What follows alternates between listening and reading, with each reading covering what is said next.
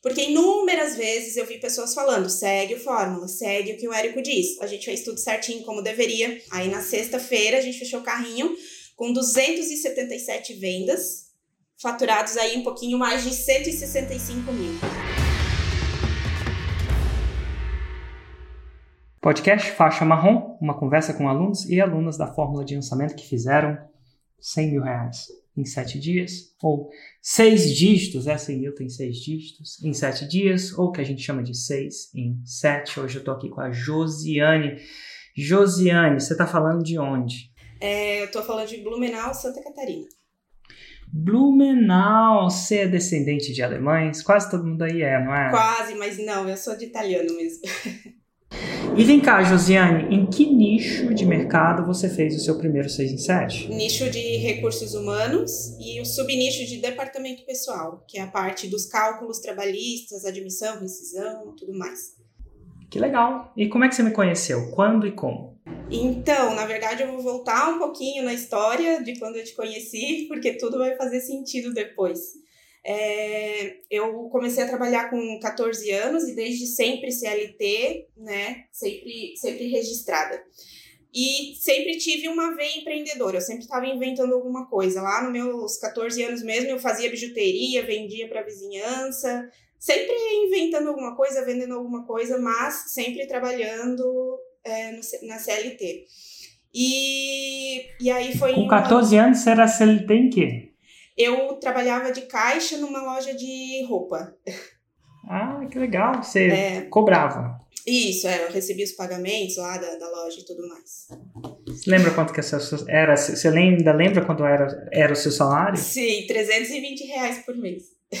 E aí, cara, que você juntou bastante, o que, que você fazia com esse salário? Você gastava 14 anos, 300 conto? É, eu, não, eu imagino era, que deve na, ser. Na época era bastante para mim, né? E aí eu lembro que a primeira coisa eu comprei o meu celular, que eu não tinha, e aí fui comprando minhas coisinhas e aí foi, né? Mas sempre, mas sempre inventando alguma coisa à parte, né? Então já vendi roupa, já vendi bijuteria, já fiz unha em casa, e aí sempre tava inventando alguma coisa. E, e ah, aí... eu vou ter, que, vou ter que parar por aí. Pera, segura aí um pouquinho que eu tenho uma curiosidade tremenda nisso. Como é que era isso? Seus pais incentivavam o seu trabalho? Era uma iniciativa mais sua? Como é que era eu, isso? Talvez veio da veia dos meus pais, porque o meu pai é, tem oficina mecânica, né, a vida inteira. E a minha mãe, ela trabalha em casa também a vida inteira. Ela faz cartaz para mercado, sabe? Esses escritos da, das ofertas. E... Frangos 9,90, é... tipo isso. isso. E aí eles sempre foram independentes também. Então talvez possa vir daí, né? Era minha minha base, né? E, e você tem irmãos? Tenho, aham. Uhum. E, a mesma coisa aconteceu com eles? Eles também não, começaram a trabalhar CLT desde cedo? É, mas são hum. CLT até hoje, né? Então, não empreenderam. E... Entendi. Mas, enfim, você fazia as bijuterias, vendia é, roupa? fazia tudo que, que dava, né? Que surgia. E, e aí, então, foi no ano de 2018 que eu ainda trabalhava com a CLT e acumulei aí uma experiência de 10 anos no recursos humanos. E aí eu, eu tava trabalhando numa empresa... Pera, pera, pera, pera aí. De 18 a 28, recursos humanos, é isso? Não, não. Em, em 2018 eu estava trabalhando numa empresa e já tinha acumulado, é, é já tinha acumulado aí 10 anos de experiência no RH. E foi nessa empresa que eu tava, era uma empresa grande, até então foi a maior empresa que eu trabalhei até hoje, e eu tava, era um desafio para mim, eu era supervisora, e, e, e o meu gestor me chamou e me falou que de todas as supervisoras que Santa Catarina já tinha tido, eu era de disparado a melhor.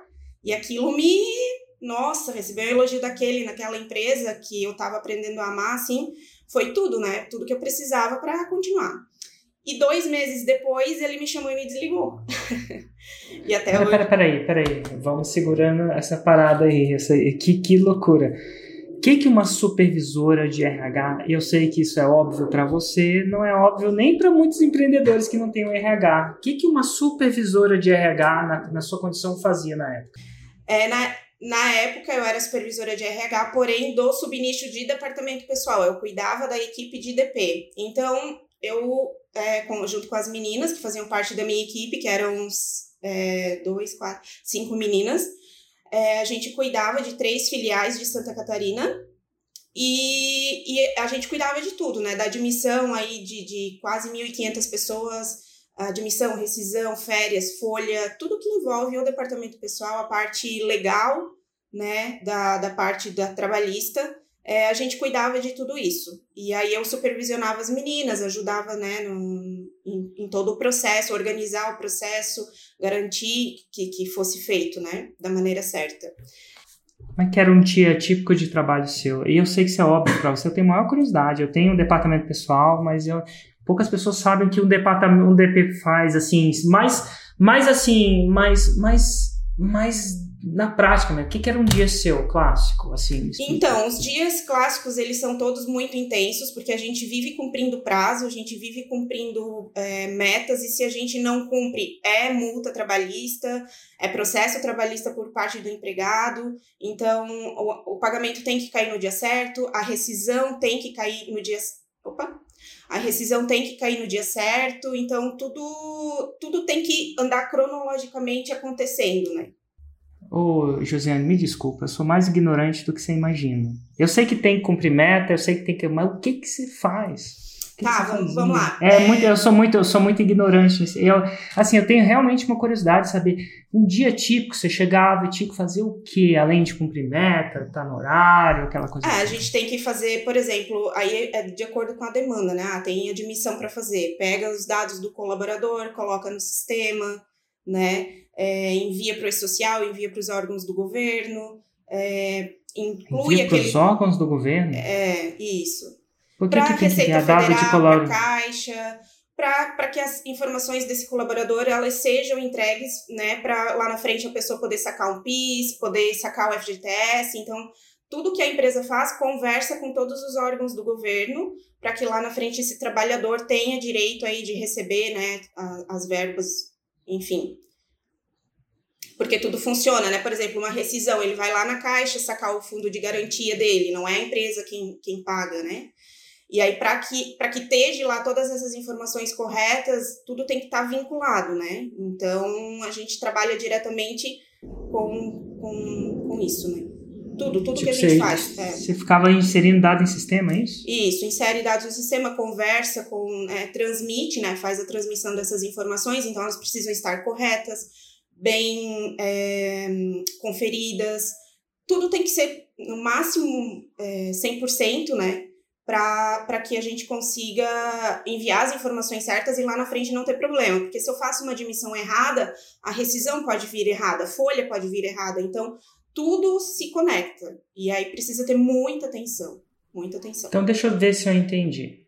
Seu trabalho era um trabalho extremamente processual e e burocrático, não tinha nada a ver com pessoas em si, né? Não, o DP ele faz parte do RH, mas ele é o setor que eu, eu até falo que é um setor mais frio do RH.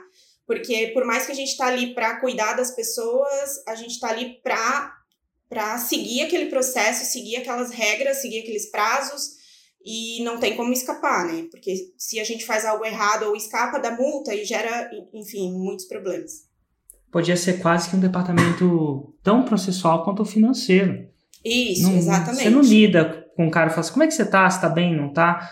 E muitas vezes quando a gente pensa em RH, a gente pensa de, disso, né? Recursos humanos, né? O DP, o DP é um desafio, né? Porque ele é considerado um setor mais frio, não tem como, mas ele faz parte do, RH, do, do RH. Então, porque se é... der errado, o cara é, recebe menos. Então, aí quem chateado. é do DP, por mais que tenha esse perfil, né, de, de processo e tudo mais, tem que lembrar que está dentro do RH. Então, tem que lembrar que tem essa parte aí de, de dar atenção para as pessoas e tudo mais, né? Mas o dia a dia, ele é, ele é processo mesmo. Uma pergunta pessoal, assim, no meu RH, tendencialmente, talvez nos RHs que eu observe, pode ser uma falsa observação, sabe? Às vezes você observa uma coisa e acha que tudo é assim. Mas a maioria das pessoas no DP são mulheres.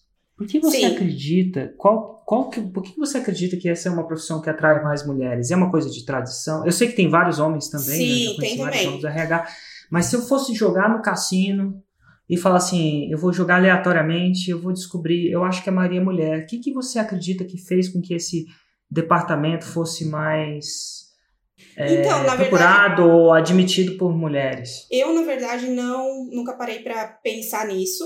Até a Lilian, que é a pessoa que eu fechei parceria, na qual eu lancei, a gente fez juntas o 6 em 7, ela, 90, 95% da audiência dela é, é mulher. Então, realmente, realmente a maior, a maior parte é mulher, sim. Eu nunca parei para pensar nessa, nessa questão. Eu não vejo um sentido lógico, porque homem também consegue, né, é, fazer. É processo, né? É processo, Principalmente, é. processo é uma coisa bem homem também. Exatamente, né? é. é. exatamente. Talvez, talvez pela identificação com a área, talvez quem é homem que vai se identificar com o processo vai, não sei, para uma produção, né? É... Não sei, sei. de verdade. Tem a menor ideia, né? Uma curiosidade do Érico Rocha aí. Mas enfim, e, esse, e uma boa supervisora, de acordo com o que você está falando, é a, a, a supervisora que em processo não deixa a peteca cair. As admissões estão entrando certinha, a gente não está levando multa desnecessária nas rescisões, e aí o seu supervisor fala assim, cara, isso é muito bom porque eu não tenho problema. E aí você fala que dois meses depois ele te demitiu. Por que você acha que isso aconteceu? Até hoje eu não tenho a resposta certa. É, eu chuto que foi por por questões. Não sei. não, mas eu chuto. Você não sabe? Foi... É, não, não sei. A justificativa dele não deixou nada claro. E eu, eu chuto que foi por questão interna lá, não sei. Posso ter cometido alguma coisa que alguém não gostou. Enfim, também. Agora, é, aconteceu. E aí, quando isso aconteceu, é, eu levei um banho de água fria, porque eu nunca havia sido desligada de nenhuma empresa que eu trabalhei. Eu, na verdade, sempre saí sempre deixando as portas abertas, eu sempre acreditei nisso. E, e aquilo me levou para um lugar muito ruim, né? Eu me senti uma incompetente, eu me senti é, muito mal eu me vi assim com quase 30 anos sem sucesso profissional, sem sucesso financeiro, e aí eu fui fui fui entrando numa numa coisa assim, num buraco, né? E aí entra o meu esposo que conseguiu segurar a peteca, ele não deixou eu desanimar, não não deixou eu acreditar nisso, né? Ele me mostrava aonde que tanto de potencial que eu tinha, qual, quem quem sou eu, e ele me Como ajudou é que ele demais. Fazia isso? Perdão. Como é que ele é, mostrou é porque assim, eu passei muitos dias que, que a bad batia, né? E aí chorava, comentava, ficava tentando remoer, tentando encontrar respostas. E ele sempre me falava que não tinha que, que pensar nisso, que aconteceu algo que ocasionou isso, mas que daí ele me usava os exemplos das outras empresas, que o tanto que eu fiz, o tanto que as pessoas falam de mim, é, o quanto que eu tenho potencial, e aí nessas tentativas de empreender aí é, a parte, né? E aí ele sempre falava, tu tem garra, tu tem isso, tu tem aquilo, ele ficava me lembrando todas as minhas qualidades e ficava me lembrando a força que eu tenho. E aí eu ia me apegando naquilo que ele, oh, que ele me falava. Baita marido, hein? É, exatamente. E aí foi aí que eu decidi que eu não queria mais RH para mim e que eu não queria mais trabalhar, que eu queria é, que o meu resultado viesse do meu esforço.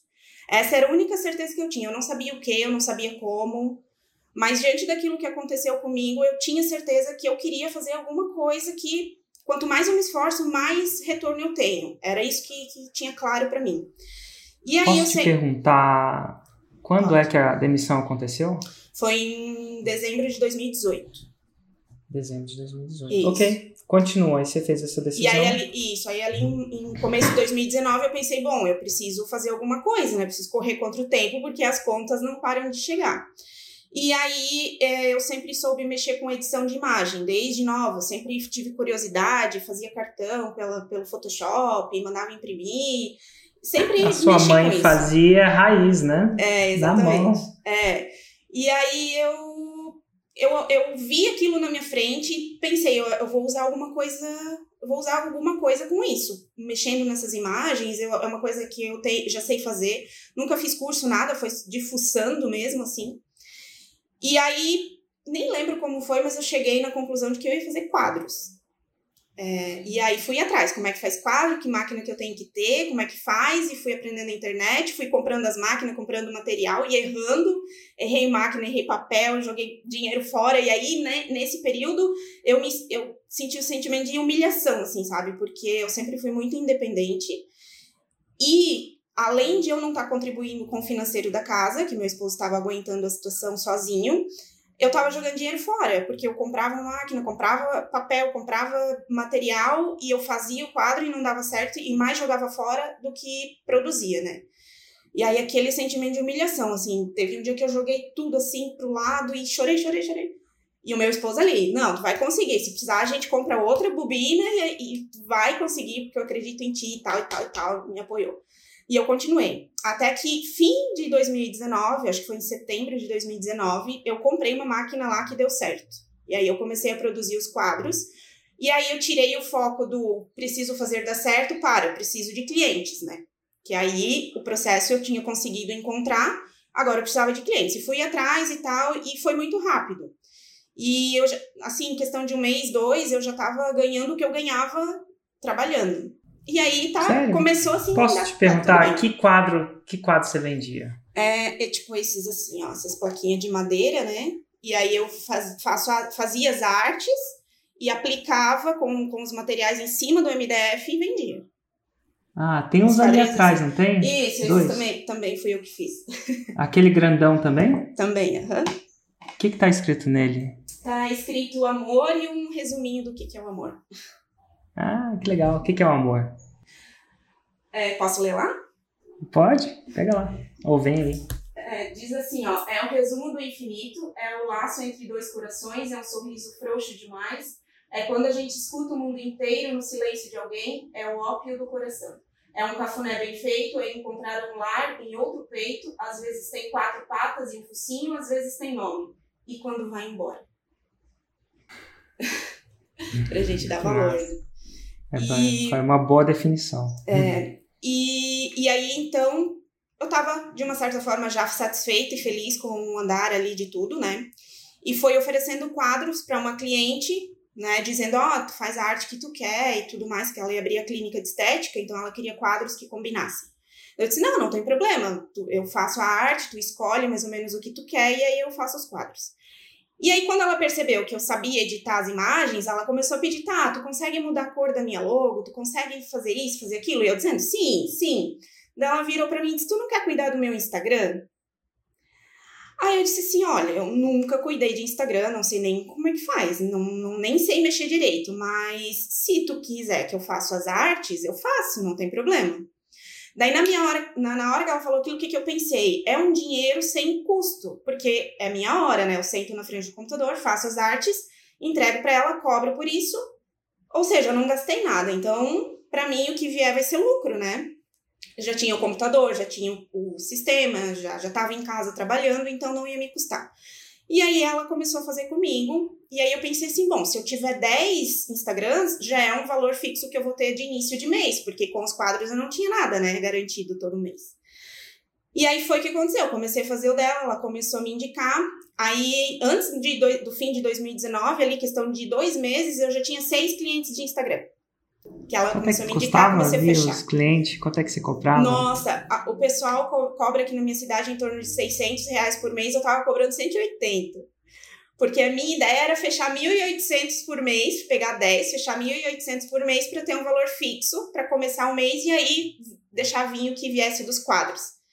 Pagar os boletos, né? Isso. Aí é, quando, só que daí quando eu fechei o sexto cliente de Instagram, que foi ali bem no finzinho de 2019, eu pensei assim comigo, é, eu tô fazendo de forma amadora, eu não sei o que eu tô fazendo, eu não tenho estratégia, eu não tenho nada, eu só sento na frente do computador, faço as artes que eu acho que tem que ser feitas e coloco lá no Insta dele. E aí eu pensei, eu não tô participando do negócio dele, eu não tô criando nada para o negócio dele crescer, eu não tô, não tô ajudando, não tô contribuindo, eu tô aqui fazendo de forma amadora. Daí eu pensei, eu preciso me especializar, eu preciso entender o que eu tô fazendo. Porque eu vi que estava dando certo, sim, nem em dois meses eu fechei seis clientes, ia vir mais. E como é que eu ia segurar a peteca, né?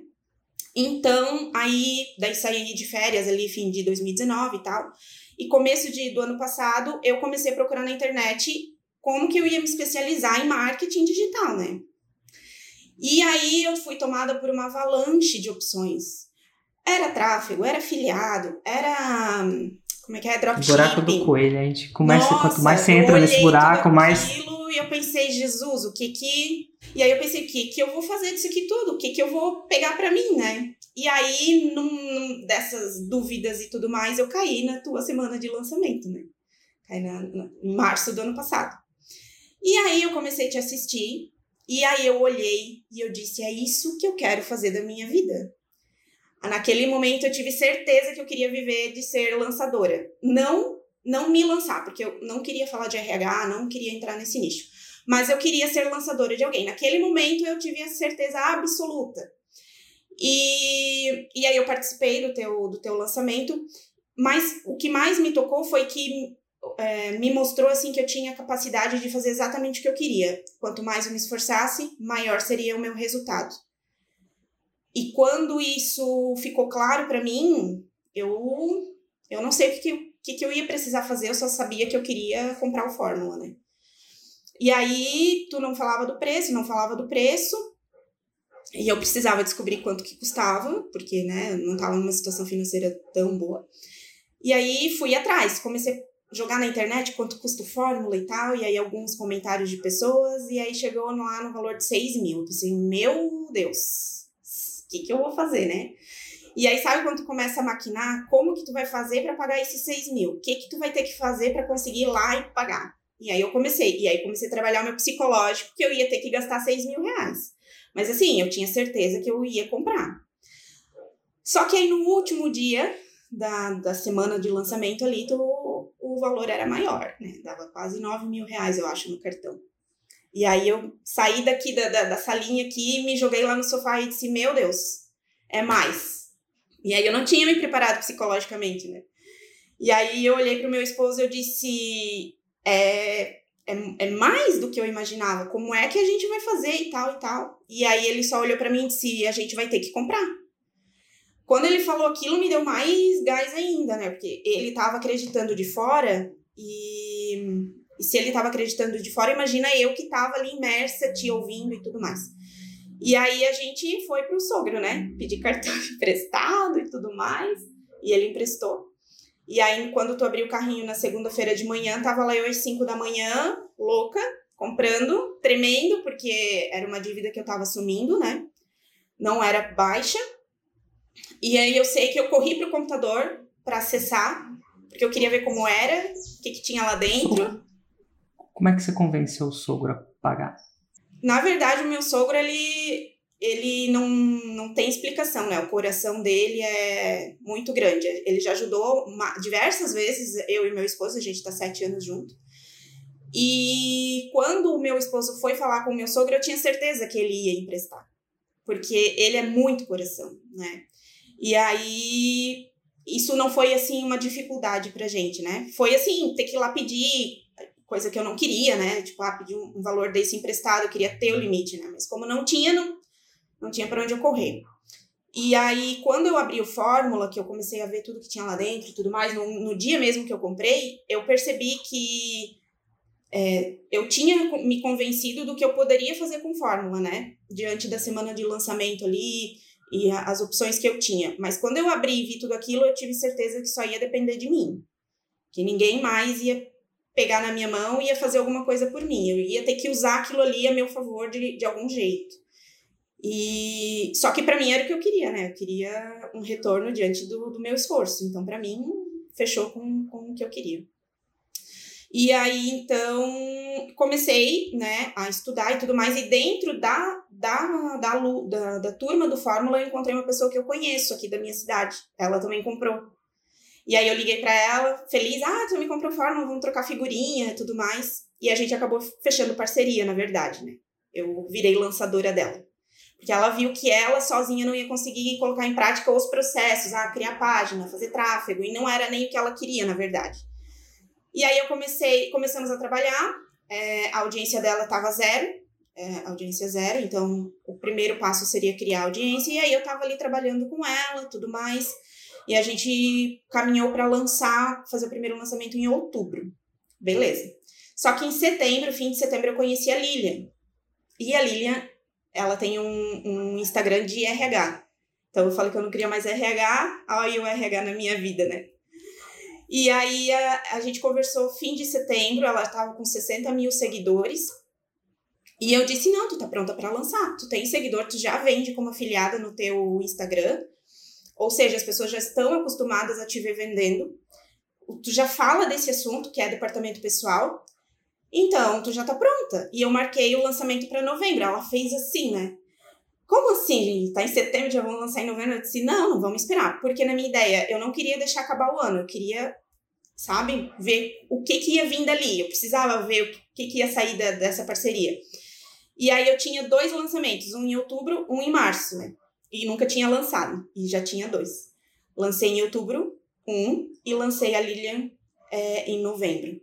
E a gente faturou 32 mil reais no primeiro, no semente. De quem? Da Lilian. Da primeira? Da, Da, de RH. da- É. Então, 32 mil reais. Isso. Mais ou menos o, inve- o montinho foi quanto do montinho? Foi dois Então, o montão foi 30. Então, botou 2,5, voltou 32. Montinho, montão. Sim, exato. E aí, ah, ali daí, bo- bom, daí a gente teve certeza que ia dar certo. E, e aí a gente marcou o interno para março desse ano, que foi, fechamos o carrinho semana passada. E, e, e beleza, aí eu fui pro lançamento, eu fui pro Fórmula ao vivo em dezembro, né? Fui não, né? Foi online. Pra minha tristeza, eu queria muito estar lá, sentir aquela energia, ver todas aquelas pessoas, pra mim ia ser o máximo. Mas beleza, foi online e é isso aí. E o, o do, online, do evento do Fórmula eu já comprei junto com, com. o- Já que eu tava com cartão emprestado, já botei mais o ingresso do Fórmula. E já que eu, já tinha ido, já né? já Vamos tinha, direito. aí eu eu participei do, do Fórmula ao vivo em dezembro e muita coisa mudou na minha cabeça. Muito. Hum, fala mais sobre isso, vamos lá. O que, que mudou na sua cabeça? O principal de tudo foi que eu comecei a ver tudo como um negócio. Porque até então eu botei na minha cabeça que eu sou lançadora, eu cuido de lançamento e eu vou focar em lançamento. Com o Fórmula ao Vivo, eu percebi que não, eu sou uma empreendedora, uma empresária. Eu preciso administrar um negócio e dentro desse negócio existem momentos que a gente vai fazer o lançamento. Então, o lançamento hoje, para mim, ele faz parte de um negócio, ele não é o foco. Até porque eu acho que se pensar dessa forma, o lançamento, tu vai colher coisas melhores no lançamento, né? É, porque você deixa de pensar o curto prazo para uma coisa mais de Isso. médio para longo. Exato. Um jogador que pensa um todo, médio né? para longo se sai melhor. Seja xadrez, ele não pensa só na primeira jogada, ele pensa nessa que vai gerar aquela, que vai gerar aquela, que eventualmente vai gerar outra. Estrategicamente. eu eu percebi que eu precisava fazer uma mudança. Porque eu tava com duas experts me matando, trabalhando até de madrugada todo dia, sem fim de semana, sem nada, enlouquecida. E eu pense, e aí eu vi que eu tava fazendo totalmente errado, porque eu não conseguia, eu não conseguia me envolver como um negócio. Eu percebi coisas que eu precisava melhorar, só que eu não ia conseguir se eu continuasse com as duas. Porque, né, primeiro vem a inexperiência, né, não não tinha lançado direito ainda, fiz dois, dois sementes, um com cada uma. E, e aí eu percebi que eu ia precisar continuar com um projeto só. É, e aí eu tomei uma decisão difícil, né? Chamei a primeira, a primeira pessoa que eu fechei lá no começo é, e encerrei com ela. E chamei a Lilian é, para conversar com ela sobre essa questão do negócio em si. Só que aí eu precisei fazer uma coisa, porque assim, ó, eu tava imersa no Fórmula, imersa em você, e ela não. Ela continuava seguindo outras pessoas do marketing e tudo mais, e aí teve uma vez que ela me mandou um direct de uma pessoa de marketing dizendo assim: regras eu vou quebrar todas, não vou seguir, não sei o quê, e para ela foi um prato cheio, porque ela não gosta de fazer live. E aí ela quis dizer assim: não, é, tem que fazer, mas eu não vou fazer, né? E aí eu percebi que que além da gente, uh, de eu e ela entrarmos como um negócio, né, que é a visão que eu tive, eu também ia precisar trazer ela mais pro meu lado, porque se ela continuasse vendo outras coisas, a gente ia talvez ter atritos. E aí eu chamei ela, conversei, expliquei a fundo, entrei mais no conteúdo do Fórmula com ela, e aí, igual pedidos de casamento, eu pedi para ela se ela aceitava o Érico Rocha como nosso mentor, não como o meu apenas, como o nosso. E eu sei que é difícil porque as pessoas têm que escolher o seu mentor, é, é questão de, de afinidade. E, e, de uma certa forma eu estava impondo para ela seguir você. né? Mas primeiro eu mostrei todos os pontos do, do qual ela poderia acreditar, poderia é, é, é, ver que, que, que fazia tudo, tudo fazia sentido e ela aceitou. Então, a partir dali, ela começou também a seguir mais você, é, consumir mais os teus conteúdos, e eu vi que isso é, afinou a nossa comunicação e a nossa forma de trabalhar e, e a gente conseguiu evoluir, né? é, eu, eu, eu falo assim, esse negócio de mentor, o cara, a pessoa tem que confiar, né?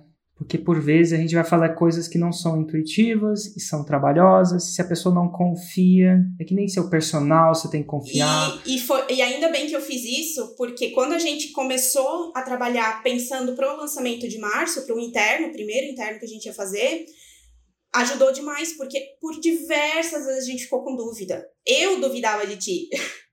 Eu dizia, não, não é possível, tem que ser diferente, não, não, não fecha para mim, na minha visão, né? Não fechava é, por exemplo, o preço, né? De, de falar o preço do produto só na abertura do carrinho. Mas eu vou encher a cabeça das pessoas de coisa, vai passar o fim de semana, eles no escuro, não vai ser legal, não, não é legal. Eu tenho que falar, tipo, né, uma questão moral de eu tenho que falar o preço. E aí a gente a gente se conversava e não é possível, não é assim, mas a gente a gente só falava assim, não, mas se ele falou, tá falado. Porque inúmeras vezes eu vi pessoas falando, segue o fórmula, segue o que o Érico diz. E eu, inexperiente, pensava, se as pessoas falam isso, tá bom. Contra a minha vontade, eu vou seguir o Érico, né? E fiz tudo, a gente fez tudo certinho como deveria. A gente enfrentou muita coisa para esse lançamento agora de março, né? É, eu tive Covid uma semana antes do lançamento, um monte de coisa para fazer, e mal e mal. E ela também, ela teve que alugar um espaço para fazer as gravações, porque na casa dela tem passarinho, tem cachorro, é uma barulheira. E aí, é, e aí ela chegou no lugar, obra. Daí ela ficou naquela semana naquele lugar, tinha barulho, mudou de lugar, outro apartamento, obra. Aí ela mandou um vídeo chorando que não conseguia gravar e tudo mais. E no domingo, é, antes da abertura ali da, da, do lançamento do primeiro vídeo, a gente decidiu regravar todos os CPLs e a gente regravou e editou em cima e foi uma loucura, assim, mas é, é o que eu falo para ela. Quando a gente vai fazer, a gente tem que ter certeza que a gente está se doando ao máximo, né? Se a gente não fizesse como foi, a gente ia terminar o lançamento dizendo, ah, poderia ter feito mais. Então, errar, tudo bem, mas faz, deixar de fazer eu não, não aceito, sabe? E, e aí a gente fez, abriu, e foi incrível, porque cada vídeo que subia ao ar, tu explica lá na fórmula, ah, o que esperar do vídeo, ah, isso aqui pode acontecer, isso aqui tem que acontecer para ser uma, um, um, termômetro, né? E tudo tava dando certo, tudo tava acontecendo. E, a, e, aí eu só falava, a gente tá indo no caminho, a gente tá, a gente tá trilhando o caminho certo. Porque o que tu falava acontecia, né? E aí, na, aí o nosso bônus de abertura de carrinho é uma caneca com a foto da pessoa, que a gente vai mandar para o endereço, para 50 primeiras pessoas. E quando abri o carrinho na segunda, na semana passada, em 15 minutos a gente fechou as 50 vendas. Nossa, foi assim. Aí a gente começou a acreditar. Hã? Quanto, quanto custava cada venda? 597. 597. 597. Então, em 15 minutos vocês fizeram. Em 15 minutos. 5 25 é, mil, e, é isso? E, isso. E aí a gente, nem sei, né? Nem, deixa eu ver aqui. 597 vezes 50. É, 29 mil, 29.850, quase 30, quase o que a gente faturou no lançamento de semente. Né? E aí a gente começou a acreditar muito no 6 em 7, muito, porque daí foi assim tal. Aí na, segu na terça-feira a gente fechou, faltou sete vendas para fechar os 100 mil, né? Na segunda, na terça. E aí na quarta-feira nossa, aquela certeza, aquele frio no, na barriga, a certeza de que ia vir 6 e 7. Não era possível, até sexta não vender 7, né? E aí na, na, na, quarta a gente ia anunciar um outro bônus, né? Então a gente, meu, a hora que a gente anunciar esse bônus vai bombar. E aí na quarta-feira às 11 da manhã, aí começou a contagem regressiva. A gente se falava no WhatsApp, falta 6, falta 5. E aquela contagem, meu Deus. E aí, antes do meio-dia, fechou, fechou os 100 mil, a gente vendeu os 7, na quarta, né? E aí, nossa, muito feliz. Não sei nem explicar. Eu tava com a minha pulseirinha, ó, desde o do lançamento, desde o Fórmula ao vivo, eu coloquei a pulseirinha no braço, saí de férias, né? A gente foi pra praia e meu esposo, tá, tu não vai tirar nem pra pegar sol? Eu disse, não, eu só tiro quando eu fazer o 6 em 7. E aí, na semana passada, a Lilian cortou ela pra mim. E, e aí, a gente fechou o 6 em 7 na quarta e continuamos, né, no pique para ver até onde a gente conseguia ir. Aí, na sexta-feira, a gente fechou o carrinho com 277 vendas, faturados aí um pouquinho mais de 165 mil. Uau! Nossa! Nossa, sem explicação. No primeiro interno, um, exatamente no mês que vai fazer um ano que eu comprei o Fórmula, né? Dia 26 agora faz um ano que eu comprei o Fórmula. Foi o mês do meu primeiro interno, foi o mês que eu fiz 6 em 7. E ainda de quebra fazer a live contigo. Ai, cara, recente, né? E eu vejo muita, muita, assim, muita luta também, mas muito. As pessoas acreditam. Eu acredito que as pessoas acreditam que o 6 em 7 é falar sim. Então, o 6 em 7 vem do sim. Ah, eu falo sim, eu estudo mais, falo sim para isso, falo sim para isso, falo sim, falo sim para essa dieta, falo sim para aquela outra também, falo sim para aquela outra. Começa, a gente pega das as, sendo justo com as dietas, né? Eu acho que toda dieta funciona e tal, se você seguir, mas a gente pega só a parte que a gente quer. Ah, vou pegar a parte de quebrar a regra ali daquela dieta. Pô, é complicado, misturas de dieta a gente começa a engordar, porque a gente só pega as partes, não faz a coisa com uma integridade estrategicamente, né? E aí foi legal essa sua iniciativa de, vou, cara, vou seguir uma dieta. Vamos seguir essa dieta? Não, é, para mim ficou muito claro isso quando eu comprei o Fórmula, porque inclusive eu comecei a assistir outras coisas. Eu até entrei em assinaturas de, outros, de outras pessoas do marketing e, e aí eu, eu lembro que eu assisti uma live com o Marcos Paulo, que é do lançador do, do Pablo Marçal. Pablo Marçal. E ele falou, assim, com todas as letras né, na live, segue o Fórmula, esquece os ruídos, não olha para o lado. E naquela, naquela live eu tava olhando para os lados, eu tava vendo alguns ruídos. E ali eu foquei. Cancelei tudo e peguei o Fórmula e é isso que vai me levar. E, e aí, em janeiro desse ano, eu percebi que eu precisava fazer isso com a Lilian também. Ela também precisava ter esse foco e, e, e esse norte, né? E aí foi quando a gente é, acreditou na mesma coisa e aí deu certo.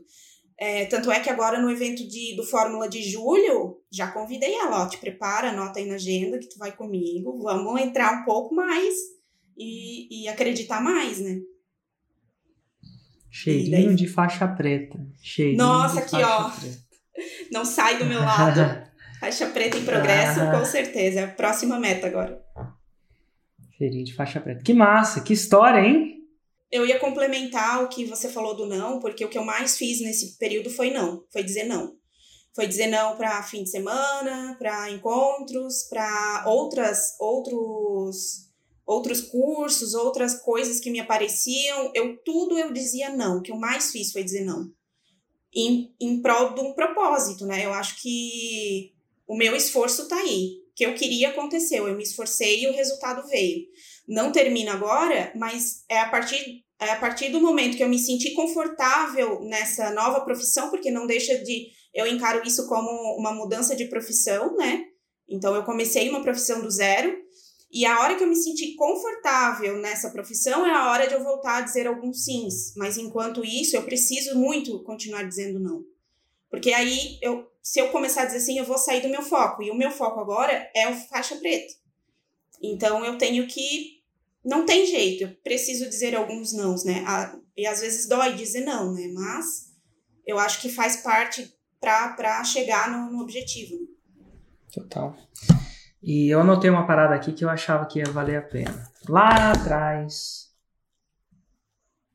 eu acho que foi em 2018. Dezembro de 2018. Você sabe o que aconteceu em dezembro de 2018? Eu fui desligada do RH. Você foi desligada sem motivo aparente. Você não sabe o motivo. Não é óbvio para você o motivo, né? Se já parou para pensar que aquele foi o maior presente do universo para você? Sim, eu até comento com meu esposo que eu não gosto nem de falar isso, porque assim, eu sofri muito com essa. com isso que aconteceu. Então eu não consigo nem dizer que. que porque fica muito clichê, todo mundo fala, ah, fui desligado, foi a melhor coisa que me aconteceu. Na verdade, não foi a melhor coisa que me aconteceu, porque eu sofri demais, né? Me trouxe muita dor. Mas isso desencadeou em mim um desejo que já estava ali dentro de empreender e que eu nunca tinha dado ouvidos, né? E teve que acontecer isso para eu dar ouvidos. E, e, eu vou te falar, se não tivesse acontecido isso, a gente nunca sabe o futuro, tá? Vai saber o que, que ia acontecer. Mas o que você me falava dois meses antes é que você tinha recebido uma, um, uma boa um elogio, um elogio que você se sentiu parte daquela empresa e tal. Então, pelo desencadear que a gente conta com os fatos que a gente tem, você precisava daquele sofrimento para chegar. Você precisava, não. Você precisou para desencadear o faturamento na semana passada de 165 mil reais. E a chances são que seu marido aguentou as pontas por muito tempo, não só psicologicamente, mas financeiramente. Financeiramente. Eu falo para ele que eu, no lugar dele, não ia aguentar. Eu teria mandado ele trabalhar, pelo amor de Deus, vai trabalhar. Eu não teria aguentado o tanto que ele aguentou, não. Eu, isso eu tenho certeza. Você está prestes de sofrer, você está prestes de, desde da garota de 14 anos que trabalhava no, no caixa, que ganhava 320, 320 reais, que vendia bijuteria, roupa, trabalhava no RH de uma empresa, não sei qual era o salário de uma supervisora no RH daquela empresa, se você puder falar, qual era o seu salário? Não era nem 3 mil, Érico, era bem baixo. Inclusive, era uma das minhas lutas é, que, eu, que, eu, que eu batalhava para ser uma boa profissional para ir em busca de um maior salário, né? E, e é isso, é, então, no, independente tá do meu esforço. Por... Por mês. É. Você, tinha, você tem a chance de fazer em um ano, em sete dias o que você fazia em um ano. E ó, só o começo, porque eu não estou falando nem da faixa preta agora. Então só, toda a sua realidade tem uma chance de mudar drasticamente se você conseguir continuar trilhando o caminho da faixa preta. E a razão daquilo acontecer foi a dor mais profunda que você potencialmente já sofreu. Eu falo isso porque tem gente que deve estar escutando que deve estar nessa dor profunda.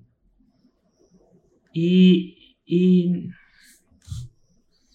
né, é muito difícil sair dela e às vezes é ela aquilo que você mais precisa. Estranhamente, é, mais precisa. E a pandemia gerou essa dor profunda para muita gente. Muita gente foi demitido sem ser demitido, né? O negócio parou de funcionar, tinha uma franquia no shopping, agora não gera dinheiro. E de repente é essa dor que você precisa. É engraçado isso, né?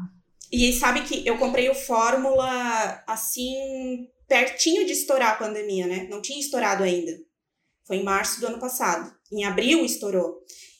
E, e eu nem pensei em pandemia, nem pensei em nada, claro, com todos os cuidados, ficar mais em casa, tudo, né? Respeitando. Mas eu tava tão com sangue no olho da, daquilo que eu queria que eu esqueci o universo em volta e eu só sabia focar naquilo, sabe? E, e eu acho que isso fez, né, foi o, foi o determinante para o resultado que eu tive. Não, não consigo pensar em outro motivo, né?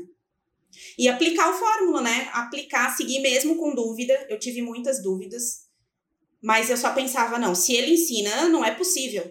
Ele não ia colocar ali um negócio que não é pra gente fazer, né? E aí eu com dúvida mesmo, é isso que eu tenho que botar em prática, é isso que a gente fazia, né? Total. Que massa. Vem cá, por acaso você tem alguma pergunta para mim que nunca fez, nunca teve a chance de fazer ah, diretamente? Então, eu tenho uma, porque a gente a maior dúvida do nosso lançamento foi os CPLs. Porque assim, ó, a gente vê alguns alunos do Fórmula fazendo lançamentos diferentes, né? Pessoas que já estão lá no Insider, lá no Platinum. Eles fazem o lançamento de uma forma diferente. Eu entendo que é porque eles também têm resultados diferentes e aí eles vão testar coisas diferentes, né? Eu até já, já ouvi você falar. Mas tem uma coisa que não entrou na nossa cabeça. A gente, a gente fez como manda o script, mas ainda assim a gente tem dúvida para o próximo lançamento, que é a parte do que é a parte do CPL. Na nossa cabeça, o, o, a semana de lançamento ela tem que ser assim um ensino intensivo. Pegar uma coisa, por exemplo, rescisão. Você vai sair do, do lançamento né, da semana de, de conteúdo, sabendo calcular qualquer tipo de rescisão. Então, assim, o ensino intenso. E o, o script do Fórmula não traz isso. É aquela. Tu, tu, tu, tu é, mata sede. É, como é que é? Tu dá o gole d'água, mas não mata sede, né? E a gente pensa, pensa ao contrário, a gente vê os lançamentos acontecendo aí, não, a gente precisa de fato ensinar alguma coisa muito poderosa. Para a pessoa sair do lançamento com algo ensinado assim de fato, sabe? E o, e o script ele não mostrou isso nessa intensidade, né?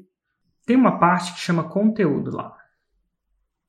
E conteúdo você pode deitar e rolar. Eu nunca dou o script do conteúdo em si. Dou arquétipos, se você quiser modelo, mas eu nunca dou em si script do conteúdo. Então você pode ensinar se você quiser. Só que tem um direcionamento. O primeiro CPL é sobre a oportunidade. Então você ensina sobre a oportunidade. Não, sobre a oportunidade. Eu ensino gatilhos mentais, muitos. A pessoa sai do meu lançamento sabendo o que é reciprocidade, sabendo o que é desapego, sabendo o que é escassez, sabendo o que é autoridade, prova, prova social. Ela sabe, ela tem uma noção básica de como que ela orquestra a sequência disso. Mas eu não ensino isso por ensinar para ela sair sabendo gatilho mental. Eu ensino isso porque isso prova que o 6 em 7 é possível. Eu ensino o conteúdo para provar que o 6 em 7 é possível. Porque se ela sai de lá pensando 6 em 7 é possível, não só de uma maneira empírica, eu vi alguém fazendo, tipo você. Ah, legal, vi a Josiane fazendo, mas peraí, como é que é? Uma mágica? Não, não é mágica. Deixa eu te falar, é gatilho mental. Você executa de assim, assim, assado. Ah, peraí, faz sentido. O conteúdo ele tem que ser a prova do que tu está falando para a pessoa. Ele tem que ensinar que é possível. Então vamos lá. E eu posso ensinar 300 gatilhos mentais, se eu quiser lá dentro. Eu só ensino o suficiente porque eu acho que a pessoa tem um certo spam. O que eu não faço? Eu falo, então tá bom, agora abre a página, abre o seu ClickPages. Agora vamos fazer a página de captura. Agora vamos fazer o e-mail. Primeiro e-mail é assim, primeiro e-mail é assim, primeiro e-mail é assim, primeiro e-mail é assim. Por que não? Porque eu acredito, olha só, e aí sou o que eu acredito. Você pode ensinar alguém a abrir a página de captura e fazer. Eu acredito que a pessoa tem que aprender o estratégico. Porque o de general ganha mais que o soldado. O presidente da empresa a qual você trabalhava demora, ganhava mais do que o diretor, que ganha mais do que o operacional. Então, quanto mais estratégico você é, maior é o valor daquilo que você ensina. Valor percebido. Por isso que a gente paga mais para o presidente. O presidente é estratégico. E o presidente não está. Sabe? Ele está entendendo. Então, o meu CPL1, ele ensina muito do operacional. Ele não é um. Ele, eu não quero que meu cliente ache que eu vou ensinar se ele é um, um operador. Eu quero que ele entenda o porquê das coisas. Eu podia falar sobre página de captura, mas se eu for falar de página de captura, eu vou entender o porquê. Então, o meu conteúdo ele tem uma pitada de estratégia. Uhum. É, mas no nosso caso é muito prática, processo, né? Pois é, mas até processo tem estratégia. Por que, que você faz processo? Por... Então, assim, eu ensino sobre uma oportunidade. Por exemplo, é, quanto você investiu no seu lançamento? Foi 4,5. 4, 4... 4.500 reais. Voltou? 165 mil. Olha o retorno desse investimento. É, deu um ROI de 36. Cara, o que é que você está fazendo no seu lançamento? O que é que você seguiu? Funcionou. E assim, o que eu quero dizer que não tem muito mais como melhorar esse ROI, não. Ele só vai piorar daqui para frente. E não é ruim, tá? Porque o ROI, né, o retorno de investimento profissional, vai piorar, mas o volume, você vai ganhar no volume. Por exemplo, meu ROI é 3, mais ou menos. Só que eu invisto milhões. E aí eu fico mais dinheiro que você no final. Então é normal esse ROI cair e o volume aumentar. Mas é muito louco de você olhar uma coisa do ponto de vista do que você acha, estratégica, mas se, quando você faz o exame, e sai no sangue que está tudo certo, o que é que você está fazendo está funcionando. Muito. Brutalmente. Então, nesse primeiro momento, então, primeiro é, você pode ensinar? Pode. Eu aconselho que num processo de lançamento em si, você ensine pitadas de um jeito estratégico. Não quer dizer que você segure a informação. Mas eu acho ineficiente ensinar seu cara a operar, agora se ele não entende o estratégico. Porque eu quero que ele seja dono de um negócio que faz 6 em 7.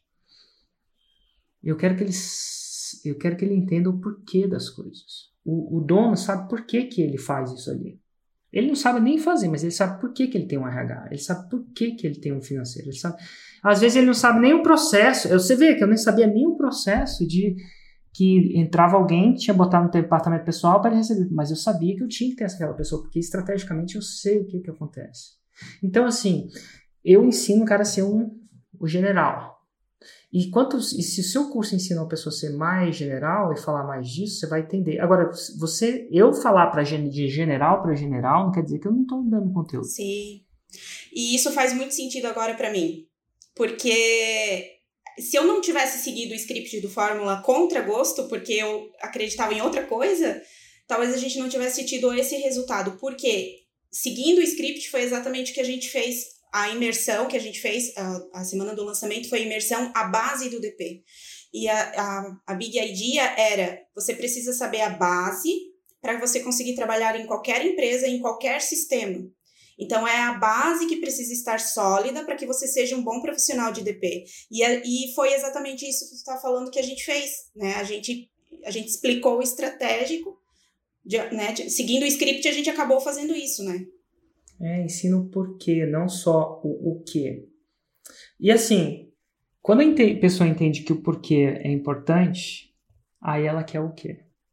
E ó, na maioria das vezes, para a maioria dos cursos, três aulas não resolve o problema.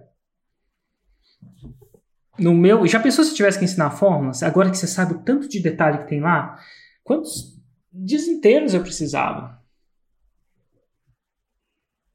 cada, cada, até o primeiro e-mail que eu mando, o primeiro CPL, a primeira parte do conteúdo de pré-lançamento, a história, só em história eu, eu era um CPL inteiro. Então, se eu quisesse ensinar, não é dado. Então, eu dou uma visão geral, estratégica, para o cara entender o porquê que cada peça se encaixa onde se encaixa.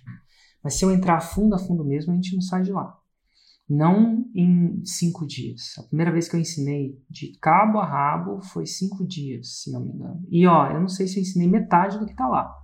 Porque e a pessoa sai tá com mais dúvida. sai com mais dúvida. Então, assim, é, e outra, fora dali você pode fazer, mas o, o processo de conversão é, bem, ele é bem azeitado. E funcionou. E o melhor de tudo aqui, quantos alunos teve? 270 aí? 277. 277. São esses que vão gerar a diferença, porque eles se comprometeram. Tem um balance que quando você paga, a chance de você fazer é maior, porque você investe. O comprometimento não é na primeira no primeiro tropeço que você deixa, né? Quando você tá é clássico casamento versus namoro. Pô, você está namorando, é muito mais fácil você. Mas se você está casado, não é no primeiro tropeço, terceiro, quarto, quinto, sexto que o casamento se desfaz, porque houve um comprometimento. Ele é verbal, ele tem todo um certo, uma certa cerimônia, né? Pra, mas é comprometimento. Por isso que as pessoas que casam ficam mais juntas que as pessoas que não casam. Porque você fica mais propenso a passar por tempestades juntos. E o 6 em 7 vai ser uma pancada de tempestades, né? Muitas. Mas enfim. Sobre os faixas pretas testarem e fazerem acontecer, quando a pessoa chega à faixa preta, ela testa. Eu testei algumas coisas esse lançamento. Só que você tem que só tomar um cuidado que as pessoas não veem isso. Quando você vê de fora, você não sabe se funcionou. Então, por exemplo, teve uma vez que eu testei fazer o lançamento sem coletar o e-mail, só na mídia aberta. Aí alguém que olha para trás sabe que, ah, o Eric está fazendo isso, vou fazer. Só que a maioria das pessoas não sabe que não funcionou. E aí eu voltei. Hoje eu estou testando o WhatsApp. Estou testando. Ah, o Eric está testando o WhatsApp, vou fazer o WhatsApp. Ninguém sabe se funcionou. Então, o que eu quero dizer, e aí quando eu faço algumas vezes e funciona, depois eu testo com algumas pessoas e funciona, aí eventualmente eu falo, muita gente perde muito tempo com isso. O clássico é fantástico. Tá aí o clássico. Você fez o clássico, ipsiliteris, né? Você seguiu a fórmula mesma contra intuição. Sua intuição dizia para ir para um lado, mas não, continua aí. E, pô, investiu 4, voltou 162 bruto. É bonito isso. Ele tá com cheirinho de faixa preta.